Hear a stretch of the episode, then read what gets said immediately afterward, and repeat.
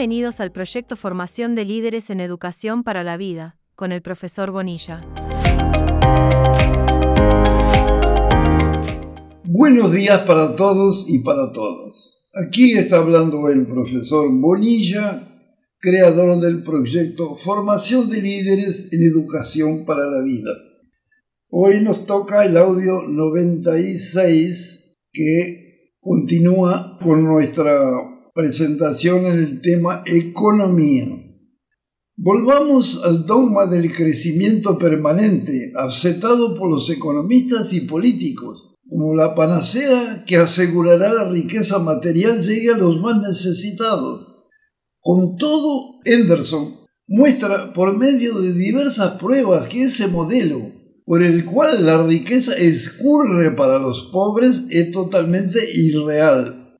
Así, tasas altas de crecimiento económico no solo contribuyen muy poco a amenizar los problemas sociales y humanos más urgentes, sino que también en muchos casos son acompañados con un desempleo creciente y con un empeoramiento general de las condiciones de vida, tales como el éxodo rural, hinchazón de las ciudades y aumento real de los precios de los productos básicos. Un ejemplo cristalino de esto es el Brasil, donde vivimos 35 años. En la década del 70 pasó por el llamado milagro brasileño, con tasa de crecimiento anual del orden del 10%. La consecuencia de esto fue inflación galopante. Los precios aumentaron en media 10.000 veces en 7 u 8 años consecuencia desempleo y subnutrición. O sea, los ricos quedaron bien más ricos y los pobres bien más pobres. También algunos que estaban en el medio, es claro, se beneficiaron. De cualquier manera, para cada país y cada situación, esto es fácil de determinar. Apenas es necesario, a partir de los indicadores publicados en las estadísticas oficiales, calcular la distribución de las rentas según las clases sociales. La norma es el agravamiento en el reparto de, la torta. Cada vez más tienen que conformarse con menos y cada vez un pequeño número más o menos constante aumenta más su pedazo. A nivel internacional ocurre lo mismo. Los países del norte agrandan su participación lo que significa que los del sur, nosotros, vemos reducir nuestra parte. Aunque no fuera más que por esto, precisamos cambiar de modelo. El nuevo modelo, o mejor dicho, paradigma, el holístico, implica en algunos aspectos esenciales fundamentalmente el siguiente. La relación esencial entre desarrollo y crecimiento económico visión ecológica y comprensión holística es fundamental, pues debemos anclar nuestro sistema productivo en una dependencia clara de los recursos naturales disponibles, así como en atender a las necesidades reales de la comunidad ahora, pero también en el futuro. Es extraordinariamente interesante revelar aquí un pasaje del Capital, el libro básico de Marx, por encima del cual han sobrevolado sin tocarlo a este pasaje específico millones de estudiosos del marxismo. Dice Marx, todo progreso en la agricultura capitalista es progreso en el arte de robar, no solo del trabajador, sino también del suelo. ¿eh? Hace más de 150 años Marx dijo eso. Lo mismo ocurre con la industria.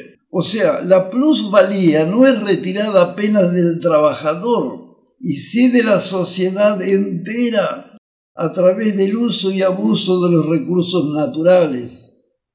El no adoptar una visión holística de los problemas y por el contrario seguir una orientación claramente reduccionista, centrada apenas en un rígido economicismo, es probablemente el motivo más fuerte que ha llevado a las sociedades del este de Europa a mudar de rumbo. Un hecho muy significativo es que su gobierno, dejando de lado los anhelos y los sentimientos de naturaleza genuinamente socialista, por lo tanto impregnados de vida y respeto por las personas y por la naturaleza, siguieron, o sea, volvieron al paradigma prevaleciente en Occidente de crecimiento por el crecimiento, sometiendo a su medio ambiente a impactos realmente negativos. En verdad, estos no fueron tan negativos como en Occidente, simplemente porque el consumo fue menor. El gran drama es que ahora, electrizados por la economía de mercado, pueden pasar a una fase más funesta aún que la de los países capitalistas. Y esto sin hablar de la China y, de la India, con su enorme cantidad de población. Por otro lado, será necesario discriminar muy bien lo que, producir. Por lo menos 90% de la producción deberá corresponder a las necesidades reales de la población que no están para nada definidas a través de muchos y muchísimos trabajos de economistas. Esta orientación, independientemente de atenuar los impactos ambientales negativos, conducirá a, a un nuevo modelo de vida, donde la autorrealización sea bien más significativa que la posesión de cosas. O sea que el ser humano tendrá el ser considerado como una dimensión superior al tener. Este redimensionamiento de la producción podrá ser hecho de acuerdo con un plan maestro que en el caso de la agricultura ya ha sido comentado en un audio anterior. Volviendo a Henderson, él nos dice que todas las principales causas de inflación y de los restantes males de la economía envuelven variables que fueron excluidas de los modelos econométricos usuales. Y nos menciona varias. Primero, la riqueza no surge del aire, ella tiene como origen los recursos naturales y el trabajo humano.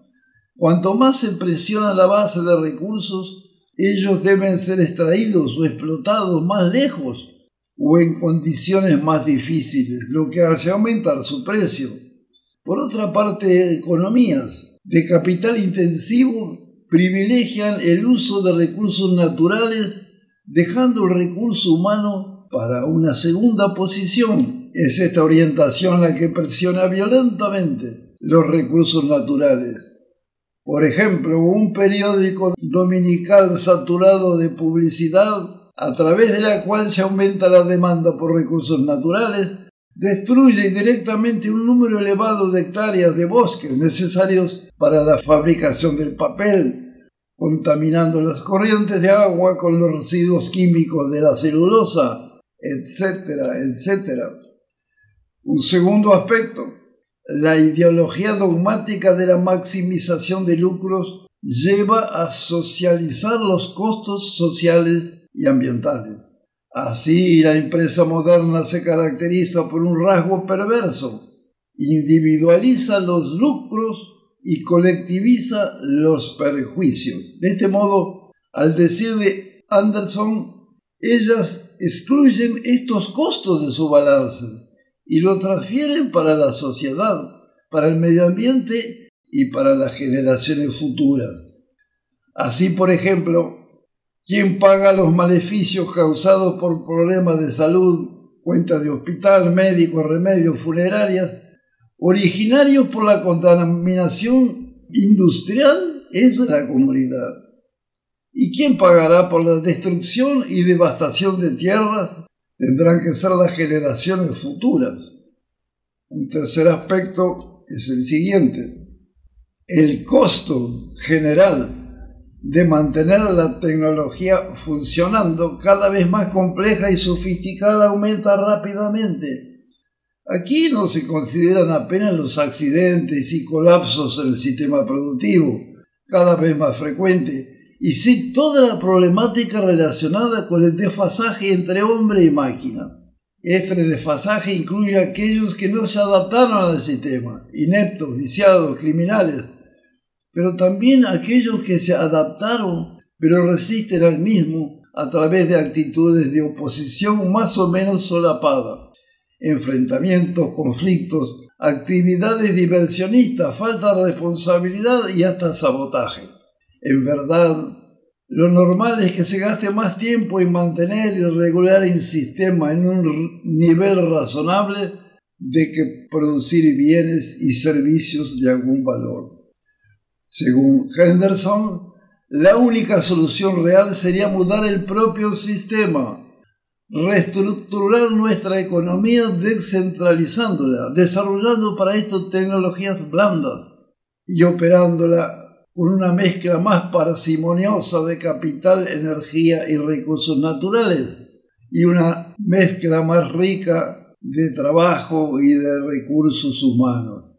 Una economía como esta capaz de conservar los recursos naturales y de proporcional para todos sería también una economía no inflacionaria y ecológicamente equilibrada.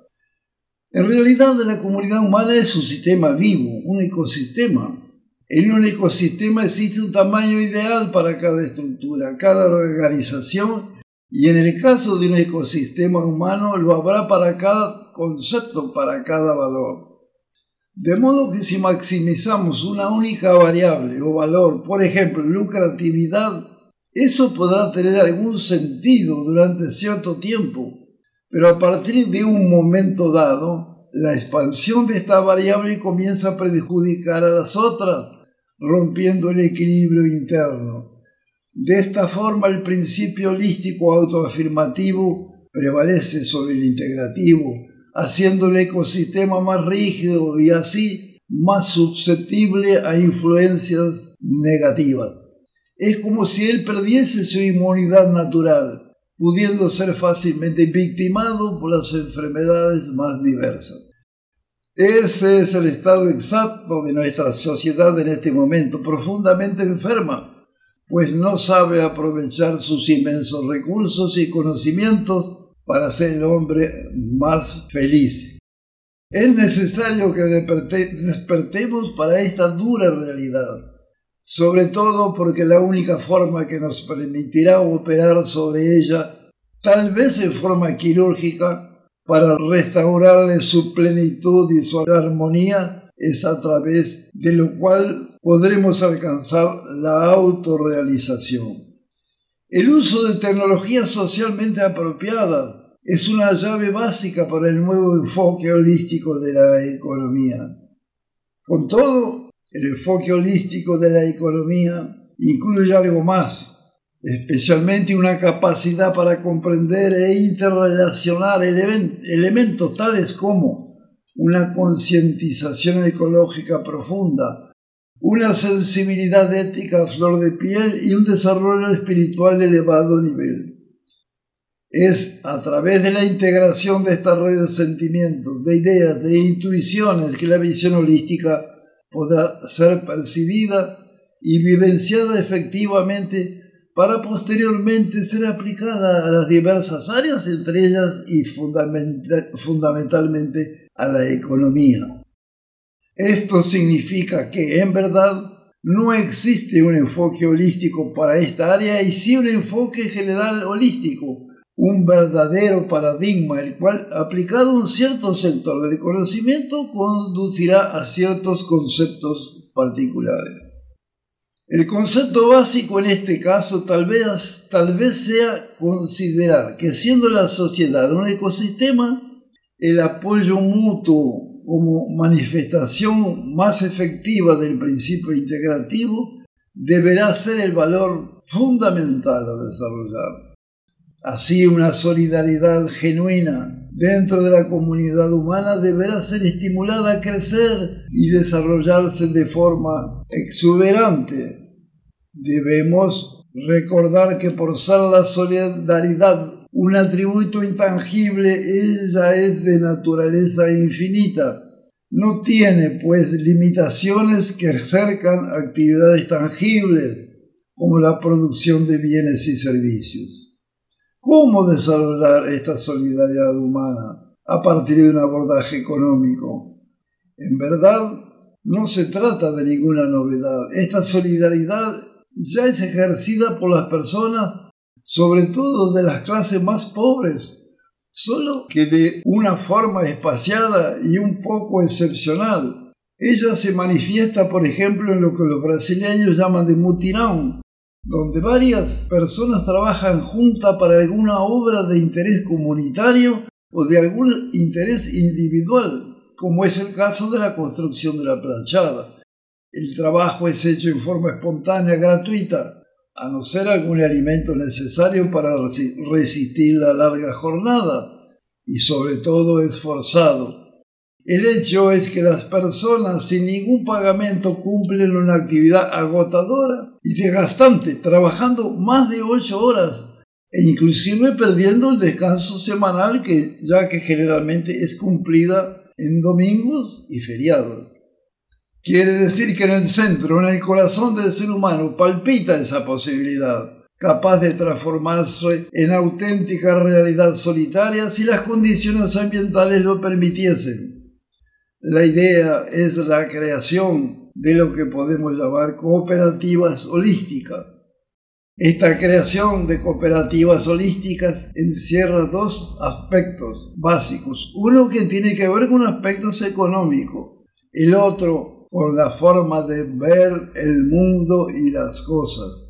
Y ese es el gran problema que tenemos que enfrentar y que la visión holística nos permite abordar tenemos que ver el mundo y las cosas de otra forma como están siendo vistas por la inmensa mayoría de las personas, pobres o ricas, y de esa forma poder contribuir para la creación de una sociedad más justa y más humana. Bien, como siempre les deseo muy buenos días para todos y para todas. Estamos aquí con el audio 96 que acabamos de editar, de grabar para ustedes y tenemos un próximo audio que va a, que es el audio 97 relativo a política, gobierno y comunidad. Audio muy interesante también.